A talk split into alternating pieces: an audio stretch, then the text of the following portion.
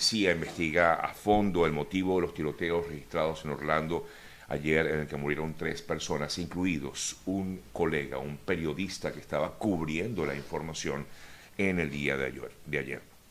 Según la noticia divulgada por varios medios de comunicación, el eh, mm, sospechoso del eh, tiroteo es un jovencito de 19 años de edad, quien fue detenido luego de lo ocurrido. En eh, un principio, este joven, a las 11 de la mañana aproximadamente del día de ayer, se acercó a un vehículo y asesinó a una chica de 20 años. Se cree que esta mujer era conocida del sospechoso.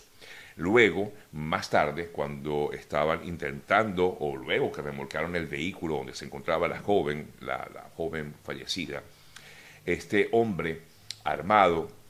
regresó a, las, a, la escena de, los hechos y mientras estaban allí algunos representantes de los medios de comunicación, específicamente dos eh, periodistas, el periodista junto con su camarógrafo de la cadena News eh, Spectrum News 13 eh, o el canal 13, mientras estaban allí cubriendo la información, este hombre le disparó a ambos. Uno de los, de los dos jóvenes periodistas murió en, la clínica, el otro joven Em, el otro, en este caso el camarógrafo, pues se encuentra herido.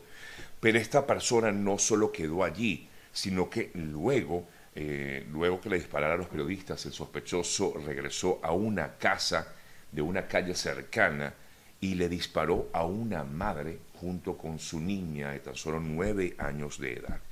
Eh, lamentablemente, luego del suceso, en el hospital murió la niña y la madre eh, estaba todavía en estado crítico, así como también se encuentra en estado crítico el camarógrafo del equipo de News 13. Eh, em, la policía no conoce todavía realmente el motivo por el cual este joven de 19 años de edad cometió el delito, cometió esta acción creen que en principio hubo una represalia en contra de la chica de 20 años en la mañana, pero desconocen por qué luego atacó a las otras personas justamente en el momento en que los periodistas estaban haciendo la cobertura de la información, de la noticia. Luego atacó a esta persona y luego entonces atacó a esta madre con su hija y lamentablemente el saldo es de tres personas fallecidas. Una vez más, eh, pues son, eh, hemos visto como Estados Unidos es escenario de tiroteos tan terribles como estos, como los ocurridos en el día de ayer en Orlando y por supuesto eh, nos eh, solidarizamos con los familiares de las víctimas. Muy lamentable. De hecho, publicaba en mis redes sociales el momento en que una de las colegas periodistas de otro canal de televisión daba la información y bueno, era inevitable no ver lo emotivo ¿no? de, de, su mensaje al tener que reportar la muerte de un colega que seguramente pues conocía, bueno, de hecho ella decía que había que lo conocía y conocía a, su, a sus eh, familiares. Muy, muy triste esta situación, no porque haya fallecido un colega, sino que es una vez más una situación en la que eh, pues los tiroteos son eh, eh, los protagonistas de sucesos aquí en Estados Unidos. Muy, muy, muy triste. Bueno, amigas, amigos, vamos a seguir con otras importantes informaciones registradas en las últimas horas. por cierto que en el día de ayer estaba leyendo hace unos minutos que la Comisión Europea anoche, la Comisión Europea prohibió el uso del TikTok, de la aplicación TikTok en sus teléfonos, a los eh, trabajadores de los teléfonos, de, a los trabajadores, perdón, que eh, laboran justamente en la Comisión Europea, todo aquel personal que pertenezca a la Comisión Europea tiene prohibido el uso de TikTok en sus dispositivos oficiales. Eh, según información publicada el día de ayer por parte de la Comisión Europea y también pues de alguna manera esto sigue el ejemplo que ha dado eh, algunos, eh, han dado algunos eh, departamentos de oficiales de Estados Unidos, como es el propio gobierno, el Congreso, donde han impuesto medidas similares de impedir el uso de TikTok en, sus eh, teléfonos, a quienes trabajen tanto en el Congreso como en alguna dependencia del Estado, del gobierno como tal. En otras importantes noticias, las eh, tormentas invernales aquí en Estados Unidos han dejado vuelos eh, cancelados, igualmente fuertes nevadas en miles de hogares sin luz. Es parte de lo que han dejado estas poderosas tormentas registradas en gran parte del país. Estamos hablando de zonas como Minnesota, zonas como Chicago, eh, inclusive localidades como Wyoming. Poderosas tormentas de invierno avanzan sobre prácticamente,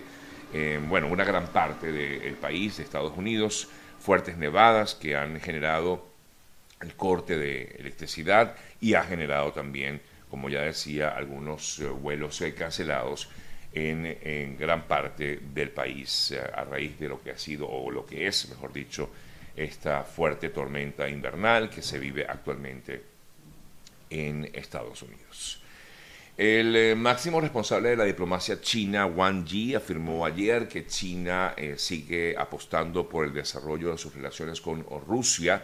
eh, pese a la eh, situación actual con respecto a la posición que ha tomado el gobierno ruso. Este representante diplomático eh, chino recalcó que los que independientemente de los cambios de la situación en el mundo, Beijing mantiene su postura de aplicar esfuerzos junto con Rusia para el desarrollo de tendencias mm, positivas en las relaciones en las grandes potencias. y esto, por supuesto, ha alertado a mm, naciones como Ucrania, donde ven con preocupación esta alianza, esta importante alianza que continúan manteniendo China y Rusia. Por cierto que el Papa Francisco ayer pedía una vez más un alto al fuego en Ucrania y que se inicien negociaciones de paz al recordar que justamente mañana se cumple un año de la invasión rusa a Ucrania y por eso el Papa hacía un llamado a todos a quienes tienen autoridad sobre las naciones para que se impliquen en el final del conflicto y se comprometan a como el lugar en un alto al fuego. Y por eso insiste en que haya negociaciones de paz entre Rusia y Rusia, perdón, y Ucrania, em, informaba el Papa Francisco en el día de ayer. En otras eh, noticias, eh, relacionadas con el tema de Ucrania y Rusia. Ayer el eh,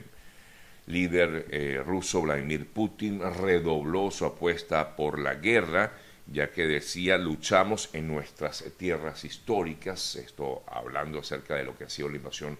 a Ucrania, y por eso insistía en que eh, seguía luchando por el pueblo ruso. Eh, Putin rindió homenaje a militares rusos desplegados en Ucrania y afirmó que estos luchan con heroísmo, valentía y valor, sobre todo para em,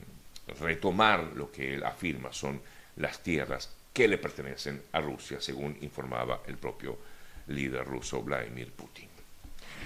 Eh, me voy a Venezuela en eh, relación con noticias eh, que se destacan en Venezuela. Hay una que está relacionada con esta situación de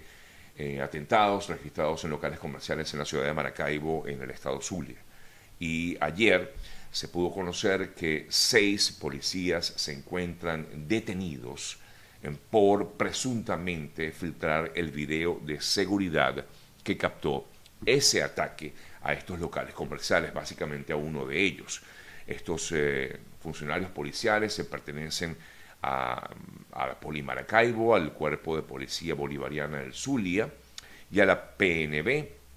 Fueron aprehendidos, según informa, entre otros medios, el diario Versión Final, eh, por supuestamente haber eh, dado o haber filtrado este video de seguridad. Mientras tanto, todavía no se ha dado con el paradero de quienes participaron en este lamentable hecho que dejó una persona sin vida y varios heridos. Eh, y afirman que efectivamente los policías fueron los primeros en llegar al suceso y al parecer uno de ellos grabó el monitor de seguridad y eh, fue el que lo, digamos, lo filtró a los medios, a las redes sociales y por eso conocimos todo lo que allí ocurrió específicamente en la ciudad de Maracaibo.